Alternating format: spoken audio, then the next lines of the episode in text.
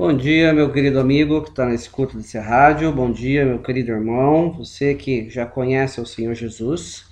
Hoje, sendo domingo, dia 21 de março de 2021, com a graça de Deus, nós estamos aqui para trazer mais uma meditação da palavra de Deus. Deus tem sido tão gracioso conosco. Eu creio que só o fato de você estar ouvindo neste momento essas palavras, isso indica que você está vivo, na é verdade? E interessante que a palavra de Deus diz que as misericórdias do Senhor se renovam a cada manhã, lá em Lamentações é descrito essas palavras, e são essas essas misericórdias do Senhor que são a causa de nós ainda estarmos aqui, são a causa de nós não ter sido consumidos pelo Senhor. Deus tem agido com graça e misericórdia para com muitos de todos nós em tempos onde vemos tantas pessoas partindo para a eternidade, não é mesmo?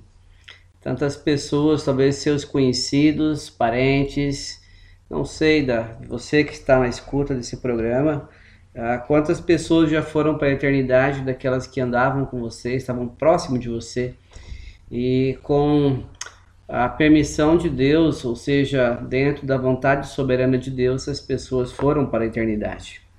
O certo é que no futuro breve nós também iremos para a eternidade. E você está preparado para a eternidade? Você sabe para onde você vai? Sim, talvez você esteja perguntando como assim saber para onde eu vou? Sim, isso traz, nos traz uma pergunta. Né? Você tem convicção de vida eterna? Você tem convicção de salvação algumas pessoas dizem, mas como podemos ter essa convicção? Como podemos ter certeza? Só poderemos ter esta certeza na eternidade, quando morremos. Mas não é o que a palavra de Deus nos traz. Nesta manhã nós vamos dar continuidade aos estudos que nós temos realizado com a graça de Deus lá na carta de 1 João. Finalmente estamos entrando no capítulo 4. Mas eu quero, antes de entrar no texto de hoje, na nossa meditação desta manhã, uh, só eh, fazer uma colocação que eu já fiz outrora, né? Que a principal tese do apóstolo João nesta carta, nessa epístola, é provar que nós temos vida eterna em Cristo Jesus. Lá em é, capítulo 5, verso 13, é interessante que o apóstolo diz estas coisas vos escrevi a fim de saberdes que tendes vida eterna. Mas quem é que tem a vida eterna? O, o restante do versículo nos diz: A vós outros que credes em o nome do Filho de Deus. Aqueles que creem, então, no Filho de Deus, na pessoa de Cristo Jesus, esses podem ter a convicção, a certeza de vida eterna. Ah, então é isso que João tem, coloca como prova né, ao longo de toda a sua carta. E nós temos estudado ao longo desse tempo ah, como podemos conhecer um verdadeiro cristão, como podemos conhecer quem realmente é um cristão verdadeiro. Há tantas pessoas no dia a dia que nós encontramos que se dizem ser cristãos, quando na verdade nunca andaram com Cristo nunca conheceram ao Senhor, nunca conheceram quem é esse Deus.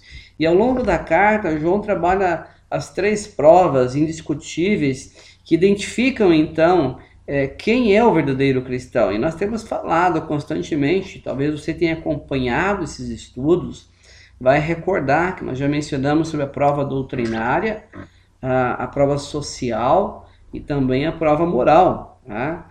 O, o apóstolo João, então ele agora no capítulo 4, ele vai retornar, ele vai começar falando então uh, dessa prova social, ou seja, o amor. Ela menciona assim, quando ela menciona sobre a prova doutrinária, João menciona sobre a nossa fé em Cristo Jesus. Quando ele menciona sobre a prova do, é, social, então ele menciona em relação ao amor uns pelos outros e também ao Senhor.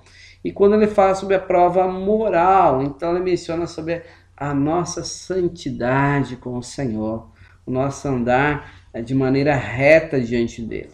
Um verdadeiro cristão, ele é conhecido por aquilo que ele crê. É, capítulo 4, versos de 1 a 6, nós vamos ler agora e depois vamos mencionar algo sobre isso.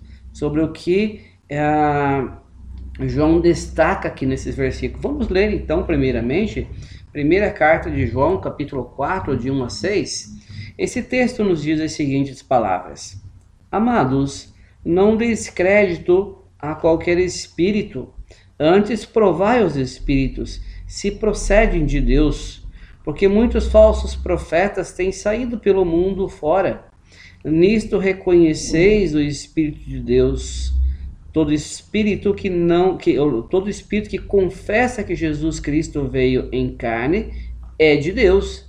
E todo espírito que não confessa a Jesus não procede de Deus. Pelo contrário, este é o espírito do anticristo, a respeito do qual tendes ouvido que vem e presentemente está no mundo. Filhinhos, vós sois de Deus, e tendes vencido os falsos profetas, porque maior é aquele que está em vós do que aquele que está no mundo. Eles procedem do mundo, por esta razão falam da parte do mundo, e o mundo os ouve. Nós somos de Deus. Aquele que conhece a Deus nos ouve. Aquele que não é da parte de Deus não nos ouve. Nisto reconhecemos o Espírito da verdade e o Espírito do erro. Até aqui, então, a leitura da palavra de Deus, seis primeiros versos, do capítulo 4 de 1 João. É, creio que não será possível nós, inclusive, é, mencionarmos sobre esses seis versículos, o tempo é muito pouco. Ah, mas nós queremos falar pelo menos até o versículo 4 em relação a isso. A igreja da, na Ásia Menor, no final do primeiro século, ela estava sendo atacada por heresias dos falsos mestres. Aqueles gnósticos estavam é, sendo proposto como uma alternativa à fé cristã.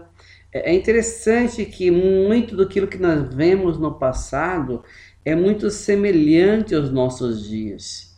Ah, é, quando nós vemos como eles atacavam a, a, verdadeira doutrina, aqueles falsos mestres da época, os gnósticos, as, as verdades do, do, cristianismo estavam sendo atacadas naquela época, então, por esses falsos profetas, esses gnósticos, e, e, e muito abruptamente estavam atacando a verdadeira doutrina. Esses mestres gnósticos, eles negavam ah, pelo menos dois fatos muito importantes em relação ao cristianismo. Eles atacavam tanto a divindade, ou seja, eles pregavam, ensinavam e diziam que Jesus não é Deus, eles diziam que Cristo não é Deus, ou seja, eles negavam a divindade do Senhor Jesus e também negavam a humanidade de Cristo. Eles negavam que a reencarnação do Senhor, a encarnação de Jesus. Então eles negavam que Jesus ele se fez carne, que o próprio Deus veio a este mundo e se fez carne. Então, é, dois ensinamentos que eles estavam ah, é, disseminando na época, dizendo que Cristo não era Deus e que ah, estavam negando também a humanidade de Cristo. Assim, os gnósticos agiam na época. Eles pregavam um falso Cristo, eles pregavam um falso evangelho, eles pregavam uma falsa fé e, consequentemente, pregavam um falso amor. É, não diferente parece dos nossos dias, há muitos que estão pregando, inclusive nos nossos dias, um falso Cristo também. É, diferente do que as Escrituras nos ensinam um outro evangelho, como diz o apóstolo Paulo em Gálatas, um evangelho que não é o verdadeiro evangelho. Inclusive, Paulo fala aos Gálatas que se alguém vier pregar um outro evangelho, além daquele que já vos foi pregado, que esse seja anátema. Essa palavra anátema quer dizer maldito. Ah, uma falsa fé, infelizmente, se prega nos nossos dias também essa falsa fé. E, consequentemente, um falso amor também é pregado nos nossos dias, assim como naquela época. E é nesse contexto, então, que João exorta a igreja da época para não dar crédito a qualquer espírito. E isso é muito atual para nós, para você, meu ouvinte. Não dê crédito a qualquer espírito. E nós vamos conversar, vamos uh, falar um pouquinho mais sobre isso daqui a pouco. Uh, em vez de ter uma fé ingênua, os crentes deveriam provar os espíritos, se de fato procediam de Deus ou não. É, é isso que eles deveriam de fazer. Uh, porque os ensinamentos estavam ah, que estavam sendo dados para aqueles gnósticos, para os falsos mestres, estava induzindo muitos ao erro. Ah, por isso que é, ele menciona adiante para provarmos os espíritos. A negação da encarnação de Cristo era uma evidência incontestável de que o espírito que estava por trás daqueles falsos pregadores, daqueles gnósticos, era o espírito do anticristo e não o Espírito de Deus. Por isso a questão de provar os Espíritos. Nos nossos dias não é diferente. Nós precisamos provar se realmente toda pessoa que chega para nós falando de Deus, ah, usando inclusive da, com a Bíblia, com versos bíblicos, se realmente eles procedem de Deus ou se eles têm esse espírito do anticristo conforme é, existia naquela época. Ah, diante disso, nós vamos observar aqui algumas verdades, se possível, pelo menos três verdades em cima desse texto que qual nós lemos, do capítulo 4, do versículo 1 ao 6. Ah, primeiramente, quando João diz não deis crédito a qualquer espírito, o apóstolo agora, ele parece que acende uma, uma luz vermelha, ah, que nós devemos ligar um alerta solene. Precisamos ter esse alerta solene quanto às pessoas que chegam a nós. Quando ele diz a, a palavra espírito nesse versículo, está essa palavrinha espírito, é, ela equivale do original à mesma palavrinha de, de ensinamento. Então, quando ele diz, amado, não deis, ah, não deis crédito a qualquer espírito, ele está dizendo, não deem crédito a qualquer ensinamento. Os falsos mestres estavam tentando fazer uma combinação daquela filosofia grega deles com o cristianismo, e isso não dava certo. A heresia nem sempre ela vai vir acompanhado de uma negação ostensiva ou integral da verdade. É, é, cuide muito isso. Nem sempre as pessoas vão vir com uma negação é, é ferrenha, ostensiva, integral da verdade. Algumas vezes ela vai propor uma parceria. Ah, vamos andar juntos. Ela vem com uma linguagem ecumênica. Não, todos nós cremos num só Deus. Todos nós temos uma Bíblia. Ah, cuidado muitas vezes com ah, esses, essas linguagens que chegam até você. Ah, ela está disposta a sentar-se e dialogar. É, é isso que a heresia chega muitas vezes, é isso que esses falsos ensinamentos chegam desta maneira. A, a, a nós, como Igreja de Cristo, a, nós não podemos ser sempre crédulos nesse sentido. A, a Igreja de Deus ela não pode ser acrítica, ao contrário, tem que ser crítica muitas vezes, diferente de acrítica. Ela, a Igreja de Deus ela não pode dar crédito àqueles que falam em nome de Deus sem trazer integralmente a doutrina de Deus. Por isso a importância de se conhecer as Escrituras, conhecer a palavra de Deus, para que você não seja enredado por todo o vento de doutrina, para que você não seja levado por falsos ensinamentos. Por isso que constantemente tenho desafiado algumas pessoas que desde o dia em que eu comecei a ensinar a palavra de Deus é a seguinte situação: ah, investigue nas Escrituras, busque na palavra de Deus, veja se realmente é verdade, não aceite tudo que falam para você. Ah, por isso a importância de realmente se conhecer a verdadeira doutrina da palavra de Deus. Há muitos falsos ensinamentos que têm vindo. É interessante que hoje em dia qualquer lugar se canta os mesmos cânticos, os mesmos louvores, mas não é porque se canta as mesmas músicas, os mesmos louvores, que ali naquele local tem a verdadeira doutrina. É, tome muito cuidado com isso. Ah, você que ah, já conhece um pouco da palavra de Deus, muito cuidado, investigue realmente se os ensinamentos procedem da palavra de Deus. Se você não tiver dúvida, procure alguém que se tenha confiança e diga realmente é assim, corra atrás, pergunte, pergunte sobre isso.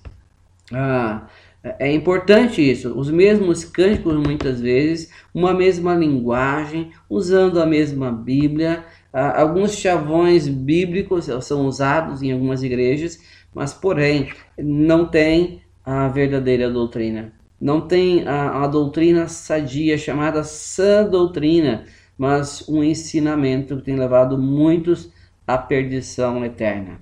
Por isso, essa importância de investigação.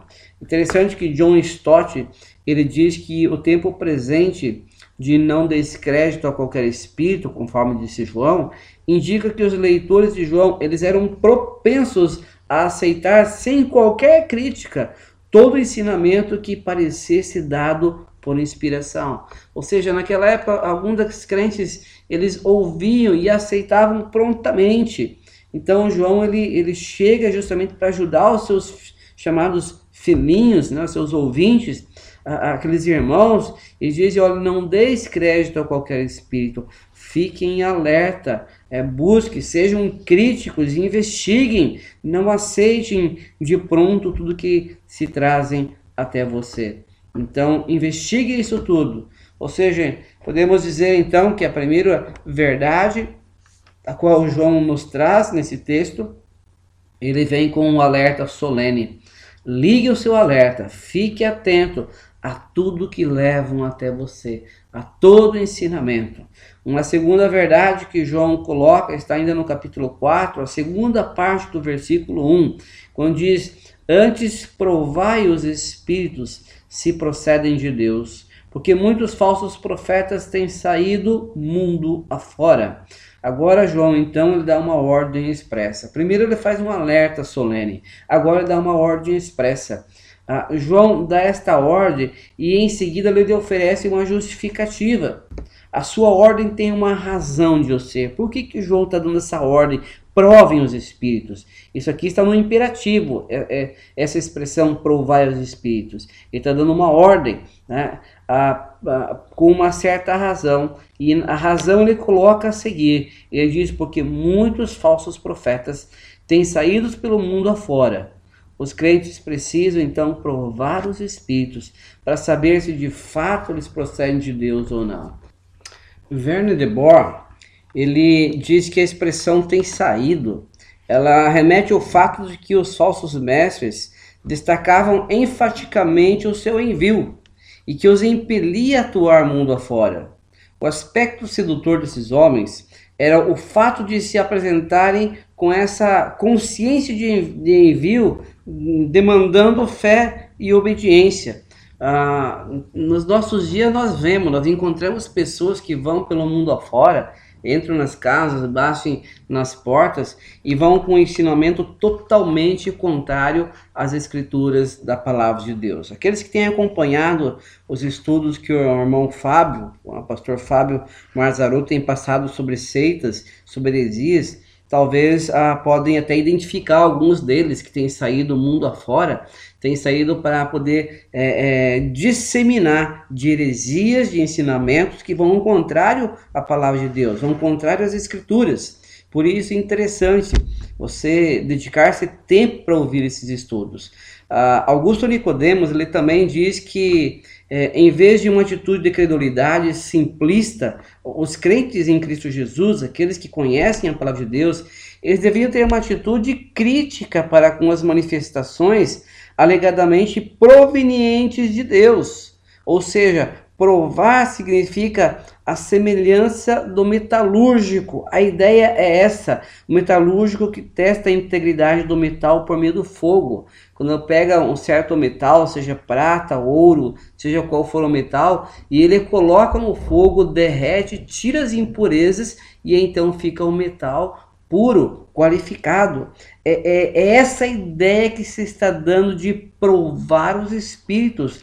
Veja a luz da palavra de Deus, se o que está sendo ensinado não tem ah, algum veneno em meio a esses ensinamentos, se não tem algo distorcido, se não tem algo que parece com a verdade, mas não é. Como um escritor tem escrito ah, um livro, talvez você já se deparou com ele, que diz: é, Nem tudo que reluz é ouro, né? Nem tudo que brilha é ouro. Ah, então, muito cuidado com as falsas, ah, ah, falsos ensinamentos que têm se propagado, inclusive no meio evangélico.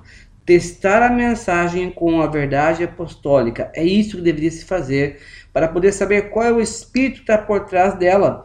Porque é interessante como o diabo ele tem é, procurado ah, usar inclusive a palavra de Deus. Quando nós olhamos para a própria Escritura, para a Bíblia, nós vemos que lá no Jardim do Éden, quando Satanás tentou Adão e Eva, ele usou a palavra de Deus. A ordem de Deus ali era para que eles não comessem daquela fruta que estava no, no meio do jardim, do fruto do conhecimento do bem e do mal. Eles podiam comer de toda a fruta, menos daquela. E quando o Satanás vem, ele inclusive usa aquela ordem que Deus tinha dado. Só que Deus tinha mencionado que se Adão e Eva comessem do fruto do conhecimento do bem e do mal, eles iriam morrer. E Satanás vem e ele muda, ele só muda uma palavrinha. Deus disse: Se comerdes, certamente morrereis. Satanás vem e diz: É certo que não morrereis. Ou seja, ele só coloca, acrescenta uma única palavrinha. Você vê como Satanás é astuto. Por isso, o espírito do anticristo. Ele traz um ensinamento usando a própria palavra de Deus para enganar as pessoas. Por isso, muito cuidado. Ah, olhamos no Novo Testamento também, quando o próprio Senhor Jesus ele é levado ao deserto para ser tentado, Satanás, ah, ali em Mateus 4, é, é relatado esse, ah, essa história em que Jesus ele é tentado pelo diabo, Satanás usa ali a palavra de Deus. Ele diz, está escrito. Ah, né? Ele usa constantemente a palavra de Deus ali. E Jesus sempre responde também, também está escrito. Ah, Jesus sempre responde também com a palavra de Deus. Satanás ele conhece muito bem as escrituras, melhor do que qualquer um de nós, mas ele vai usar de maneira distorcida para enganar as pessoas. Por isso, ah, o alerta solene, por isso essa ordem expressa. É importante sim saber ah, muitas vezes em que nós cremos, em que você crê, está baseado realmente na verdadeira doutrina, em que está baseada a sua fé. Esses falsos mestres é, fizeram do mundo as suas as salas de aulas, desejavam conquistar a audiência de muitos cristãos. É, é, Simon Christmaker ele fala de duas esferas espirituais neste mundo e ele disse uma dessas esferas é do domínio do Espírito Santo e a outra esfera é do domínio do diabo. É interessante que a própria Bíblia chega a mencionar sobre isso. O Espírito Santo é, ele habita nos filhos de Deus, ah, mas o Espírito do diabo ele vive nos falsos profetas que falam em seu nome. Satanás imita assim o fenômeno da iluminação divina, inspirando falsos profetas e falsos mestres, justamente com o objetivo de espalhar o erro religioso e afastar as pessoas da verdade. É essa a intenção de Satanás: desviar as pessoas da verdade. Ah, vejamos que está escrito em 1 Timóteo 4, 1 e 2. Esse versículo nos diz o seguinte: Ora, o Espírito afirma expressamente que nos últimos tempos alguns apostatarão da fé por obedecer a espíritos enganadores e a ensinos de demônios, pela hipocrisia dos que falam mentiras e que têm cauterizado a própria consciência. Apóstolo Paulo já nos advertia quanto a esses falsos ensinamentos. Pedro, ele também menciona sobre isso. Quando olhamos na segunda carta de Pedro, capítulo 2, ah, Pedro também nos dá um alerta. Vejamos o que nos diz 2 Pedro capítulo 2, verso 1. Nos diz o seguinte: Assim como no meio do povo surgiram falsos profetas, assim também haverá entre vós falsos mestres, os quais introduzirão dissimuladamente heresias destruidoras, até o ponto de renegarem o soberano Senhor que os resgatou, trazendo sobre si mesmo repentina destruição ah, se observa bem o que a Escritura está mencionando, Paulo dá esse alerta em 1 Timóteo, Pedro dá esse alerta em 2 Pedro, ambos mencionando sobre esses falsos ensinadores que chegariam. E nos nossos dias não é diferente. Nos nossos dias existem muitas pessoas ensinando um outro evangelho, um falso evangelho. Por isso, meu querido, ah, como o João tem colocado para nós, um alerta solene né, e uma ordem expressa, precisamos ter cuidado. Acolher todo pregador que fala em nome de Deus e ouvir de boa mente toda a pregação como se fosse verdadeira é, é, são uma atitude insensata. Nós não podemos dar ouvido a todas as pessoas que chegam falando em nome de Deus. Precisamos fazer como aqueles berianos lá em Atos dos Apóstolos. Precisamos julgar todas essas coisas, observar se realmente o que se estão falando é, realmente condiz com as Escrituras ou não. Infelizmente, muitos, por não conhecerem a palavra de Deus, tudo aquilo que ouve, eles acabam engolindo, assimilando todos aqueles falsos ensinamentos. E nos nossos dias há tantos falsos ensinadores, uh, você abre a internet e vê tantas uh, falsas, uh, falsos ensinamentos, heresias, né, que vêm contrário à sã doutrina. Por isso precisamos passar tudo que nós ouvimos pelo crivo da palavra de Deus. É realmente isso que a Escritura ensina? É realmente isso está de acordo com a palavra de Deus? É, John Stott também diz que é, não se deve confundir a fé cristã com credulidade. A fé verdadeira, ela examina o seu objeto antes de depositar confiança nele. Deve-se examinar primeiro antes de confiar. Um alerta para você, meu querido ouvinte. Jesus preveniu seus discípulos acerca dos falsos profetas. Mateus capítulo 7, verso 15. Vamos ler alguns versos aqui para nós comprovarmos isso, que Jesus já dizia para termos o cuidado desses falsos ensinadores. Mateus capítulo 7, verso 15 diz: Acautelai-vos dos falsos profetas, que se apresentam disfarçados em ovelha, mas por trás são lobo, lobos roubadores muito cuidado com toda pessoa que chega até você, trazendo ensinamentos que aparentemente parecem ser bíblicos, quando na verdade ah, são textos distorcidos.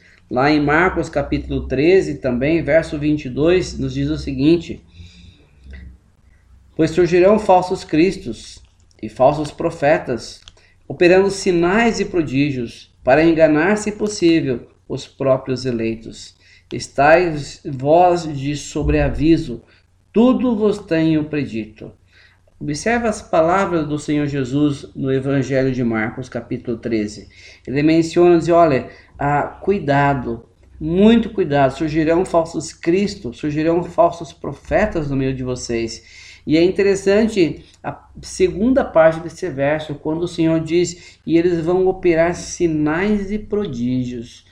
O que nós vemos nos nossos dias de pessoas que estão aí curando, fazendo milagres, é, fazendo sinais, derrubando pessoas nas igrejas, ah, isso não quer dizer que isso vem de Deus.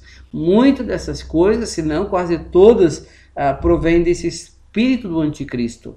Porque quando o, o anticristo se apresentar em pessoa, ele vai trazer pelo menos duas situações em que a mente das pessoas vai estar preparada já para recebê-lo quando ele é, chegar ao seu momento. Uh, uma delas será conceder riqueza às pessoas em primeiro lugar. Ele vai dar muita riqueza para as pessoas, é o que o ser humano mais busca hoje. E em segundo lugar, ele vai curar todo tipo de doença. Imagine nos nossos dias de coronavírus, de cepa, de seja lá o que for, se apresentar uma pessoa assim, curando essas doenças. Ah, imagine se essas pessoas não vão correr para ele, não vão adorá-lo, não vão se prostrar diante desse homem. É, por isso que essas igrejas nos nossos dias que têm ah, divulgado prosperidade, cura, isso tudo é uma preparação para a vinda do anticristo. Por isso, cuidem, verifiquem na palavra de Deus. O próprio Senhor Jesus mencionou: surgirão esses falsos cristos, esses falsos profetas, e eles vão operar sinais e prodígios para enganar, se possível, os próprios eleitos. E ele diz na sequência: Estais então vós de sobreaviso cuidado, verifiquem, analisem isso tudo. E de igual forma, Paulo também dá um alerta. Paulo lá em Atos, nós podemos ler Atos capítulo 20, Paulo menciona sobre isso. Atos capítulo 20, verso 28. Observe as palavras de Paulo aqui. Ele diz: Atendei por vós e por todo o rebanho, sobre o qual o Espírito Santo vos constituiu bispos para pastoreardes a igreja de Deus, a qual ele comprou com seu próprio sangue. Eu sei que depois da minha partida, entre vós penetrarão lobos vorazes, que não pouparão um rebanho, e que dentre vós mesmos se levantarão homens falando coisas pervertidas para arrastar os discípulos atrás deles. Observou? O próprio apóstolo Paulo chega a mencionar da sua época que dentro da própria igreja iriam se levantar pessoas que iriam falar coisas que estariam totalmente contrário à palavra de Deus. Pedro, como nós lemos anteriormente, também nos deu esse alerta. Então nós vemos aqui o Senhor Jesus dando esse alerta, o apóstolo Paulo dando esse alerta e agora nós vemos também Pedro dando esse alerta. Ainda hoje, nos nossos dias, são tantas as vozes clamando pela nossa atenção. Somos, ah, como cristãos, como igreja, ah, um canteiro fértil onde tem florescido e prosperado muitas seitas, ganhando amplo apoio popular. Por que tantas divisões das igrejas? Por que tantas igrejas se dividindo, se separando? Há, há tantas, há, há tantos falsos ensinamentos, tantas heresias sendo propagadas. precisamos ter cuidado. Há uma urgente necessidade de discernimento entre os cristãos. A nossa geração perdeu o entusiasmo pela defesa da verdade. Ah, para falar ah, mais claro, né, a nossa geração ela é preguiçosa para a leitura das escrituras. Nós vivemos um, uma geração de analfabetos bíblicos que não conhecem as escrituras, que não conhecem a palavra de Deus. Mais assustador do que a pregação herética, muitas vezes, ah, ah, desses falsos profetas, é o silêncio dos profetas de Deus, que aceitam tudo calado que ouvem, estão vendo as mentiras, os falsos ensinamentos e ficam calados. Assistimos muitas vezes estarrecidos a uma perigosa tolerância para com essas falsas doutrinas. É necessário ter um cuidado, precisamos ficar alertas, como bem disse aqui o apóstolo João. E para nós fecharmos, em terceiro lugar, capítulo 4, verso 2 e 3, então, nós vemos agora um esclarecimento do apóstolo João que é necessário. E ele diz, então, nesses versículos 2 e 3: Nisto reconhecereis o Espírito de Deus. Todo espírito que confessar que Jesus Cristo veio em carne é de Deus, e todo espírito que não confessa Jesus não procede de Deus. Pelo contrário, este é o espírito do anticristo, a respeito do qual tendes ouvido que vem e presentemente está no mundo. Ah, verso 2 e 3, nós acabamos de ler, do capítulo 4 de 1 João. Esses falsos mestres gnósticos da época, eles negavam então tanto que Jesus era Deus, negavam a divindade de Cristo e também negavam a humanidade de Cristo. Eles negavam tanto a encarnação de Jesus como a ressurreição do Senhor Jesus. Eles negavam tanto o nascimento virginal de Cristo quanto a sua morte expiatória. Era essa a negação desses gnósticos da época, desses falsos mestres. A cristologia deles procedia do anticristo. Embora o anticristo seja um personagem, um homem que vai aparecer no futuro, conforme eu mencionei há pouco, uh, o seu espírito já opera neste mundo. Não que ele esteja presente em carne, em, em pessoa neste mundo, mas o espírito dele já está nesse mundo. Os verdadeiros profetas são instrumentos de comunicação do Espírito de Deus. Aqueles que conhecem a verdade, aqueles que conhecem o verdadeiro Evangelho, devem pregar o Evangelho, devem propagar o verdadeiro Evangelho. Os falsos profetas são instrumentos de comunicação desse espírito do erro. Por trás de cada profeta está um espírito, e por trás de cada espírito está Deus ou está o diabo, um dos dois. Antes ah, antes de podermos confiar em qualquer um desses espíritos, nós precisamos prová-los.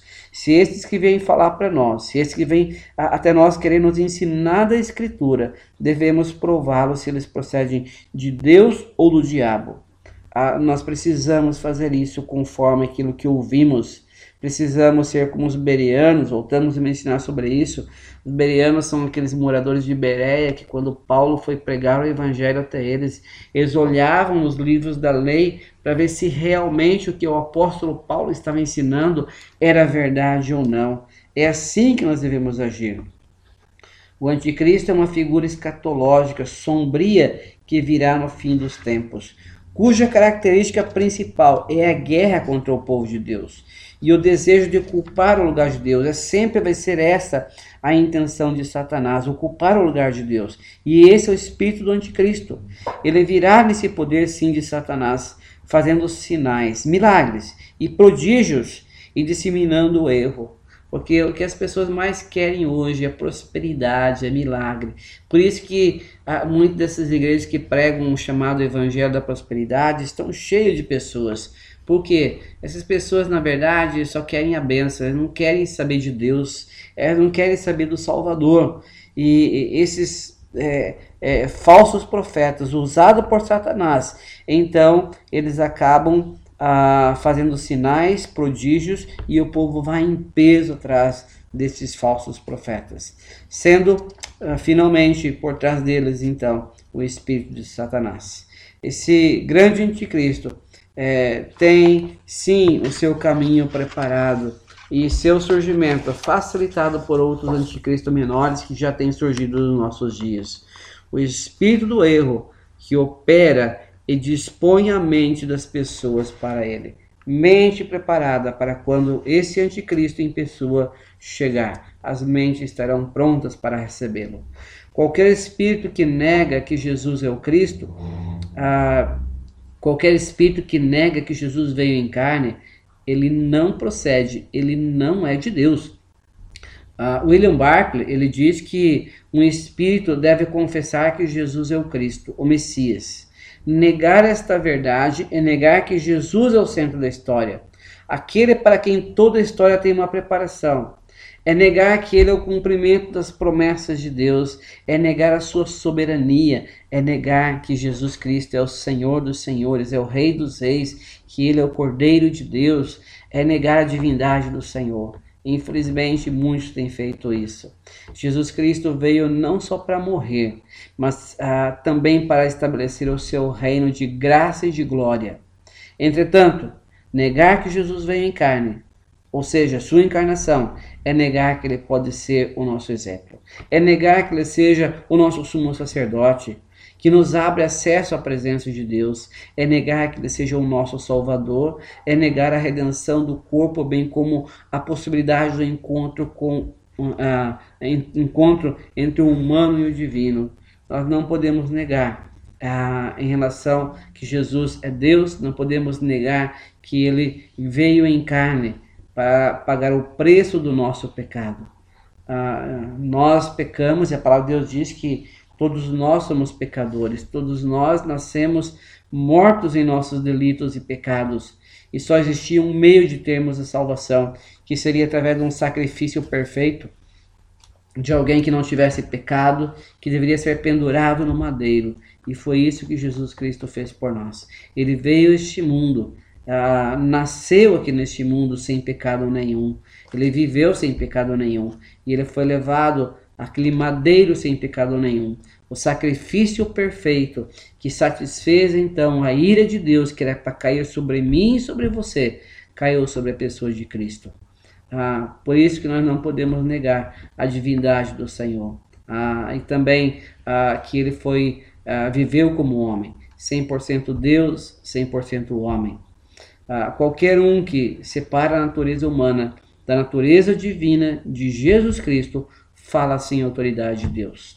E qualquer um que negue a natureza humana ou a, ou a divina de Jesus, esse não procede de Deus. É o que o apóstolo João menciona ali. Além disso, qualquer um que ensine que Jesus é, recebeu de Deus um Espírito divino quando foi batizado, e quando o Espírito o deixou quando morreu na cruz, está distorcendo o Evangelho. Por quê? Porque os gnósticos da época ensinavam justamente isso. Aqueles falsos mestres da época, os gnósticos, eles diziam que ah, Jesus ele recebeu o Espírito Divino quando ele foi batizado lá no Jordão. E também ensinavam que esse mesmo Espírito deixou Jesus quando ele morreu na cruz. Isso é heresia, isso é um falso ensinamento que eles ensinavam na época e lamentavelmente tem pessoas ensinando nos nossos dias. E finalmente, qualquer um ah, que diga que depois da morte de Jesus ele foi feito o Filho de Deus, não está apresentando a verdade da palavra de Deus. Heresias, falsos ensinos. Todos esses mestres não falam como, como representantes de Jesus Cristo. Não foram comissionados por Deus. Não são portas-vozes do Espírito de Deus neste mundo. Cuidado com toda pessoa que chega para você falando da palavra de Deus. Analise veja, verifique, investigue sobre isso. João ah, faz certamente uma distinção entre o conhecimento de Deus e a confissão de Deus. Não basta saber que Jesus Cristo veio em carne. Não basta simplesmente saber disso. É preciso confessar essa bendita verdade.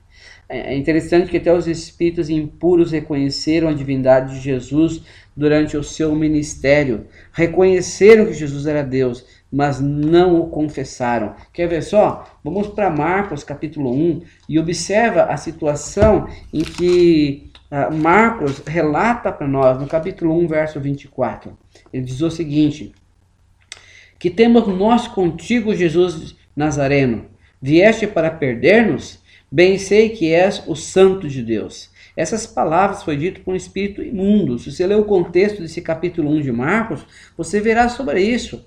Ainda Marcos capítulo 3, versículo 11, vamos ler esse verso também para dar mais embasamento naquilo que estamos mencionando. Também os espíritos imundos, quando ouviam, prostravam-se diante dele e clamavam: Tu és o Filho de Deus.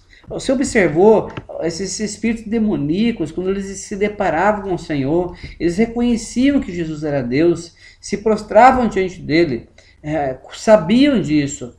Ah, mas há uma diferença, contudo, entre conhecer e confessar. Eles não confessavam como o Salvador pessoal. Ah, o Espírito de Deus, porém, dá testemunho que Jesus Cristo, sendo Deus, se fez carne.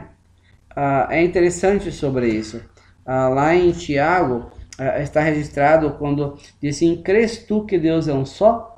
Fazes bem, até os demônios creem e tremem, mas eles não confessam Jesus como seu Salvador. Né? Espíritos demoníacos. Ah, o ministério particular do Espírito Santo é testemunhar de Jesus. Lá em João, capítulo 15, 26, capítulo 16, 13 a 15, é, é interessante como o Espírito de Deus ele, ele foca Jesus o ministério, o, o ministério desse espírito é, é o ministério do, do holofote. Como assim do holofote? Ele, ele lança luz, ele aponta luz para a pessoa de Cristo. É a pessoa de Jesus que tem que aparecer. O Espírito veio para testemunhar que Jesus não deixou de ser Deus é, ao se fazer homem. Mesmo Jesus se encarnando, vindo a este mundo, ele ainda permanecia sendo Deus. 100% Deus, 100% homem. Os falsos mestres do gnosticismo separavam Jesus de Cristo. Jesus homem do Cristo Deus. Eles faziam essa separação, faziam uma distinção entre Cristo divino e o Jesus histórico. Era isso que esses falsos ensinadores faziam na época.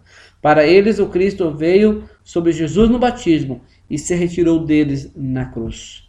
João classifica esta posição como heresia, hereges e procedente do espírito do anticristo. Não foi o Cristo ah, que veio para a carne de Jesus, mas o próprio Jesus era Cristo vindo em carne. Que fique bem claro esse ensinamento. John Stott ainda diz que é oportuno quando diz que o homem Jesus de Nazaré não é outro senão o Cristo, ou o Filho encarnado. Longe de vir sobre Jesus no batismo e deixá-lo antes da cruz o Cristo veio realmente em carne e nunca o deixou de lado. Com isso, João está dizendo que a doutrina cristã fundamental, que nunca pode ser transigida, é a da pessoa divino, humano e eterna de Jesus. De Jesus Cristo, o Filho de Deus. Nenhum sistema pode ser tolerado, por mais estrondoso que sejam as suas pretensões ou por mais culto que sejam os seus adeptos se negar que Jesus é o Cristo vindo em carne, isto é, negar a sua divindade eterna ou a sua humanidade histórica. Não podemos tolerar isso. Jesus Cristo, ele sempre foi Deus, ele é Deus, ele veio a este mundo, é, tomou forma humana, mas ainda assim sendo Deus. Muito bem, nós vamos parar por aqui na nossa meditação neste domingo, mas gostaria que ficasse bem claro na sua mente ah, daquilo que temos mencionado. Jesus, ele é o Cristo, ele é o Salvador do mundo, ele é o Senhor dos Senhores. Eu espero que o Espírito Santo de Deus te ajude a compreender esses ensinamentos para a sua salvação, para a glória de Deus. Vamos orar. Pai Santo e amado, nós agradecemos pela tua palavra, que é viva e eficaz, que ela nos ensina, nos alerta, nos traz clareza quanto à tua pessoa e a pessoa do teu filho amado, do Senhor Jesus, que abandonou os céus e veio a este mundo, uh, se fez carne, habitou entre nós e cumpriu, Deus, aquilo que nenhum de nós poderíamos cumprir. O Senhor Jesus, uh, sendo santo, ah, vivendo uma vida completamente pura, reta, foi levado àquele madeiro e foi o sacrifício perfeito. O Senhor tomou sobre nós todas as dores e levou sobre si, ó Deus, todas as nossas dores, perdoou os nossos pecados mediante aquele sacrifício na cruz. E nós queremos agradecer. Ajude, ó Deus, a cada um daqueles que ainda não entenderam isso deles clareza aqueles que ouviram esta mensagem nesta manhã, para entenderem e confessarem que somente o Senhor Jesus é o único Senhor e Salvador de suas vidas. Oremos assim, em nome de Jesus. Amém. Deus te abençoe e um bom domingo.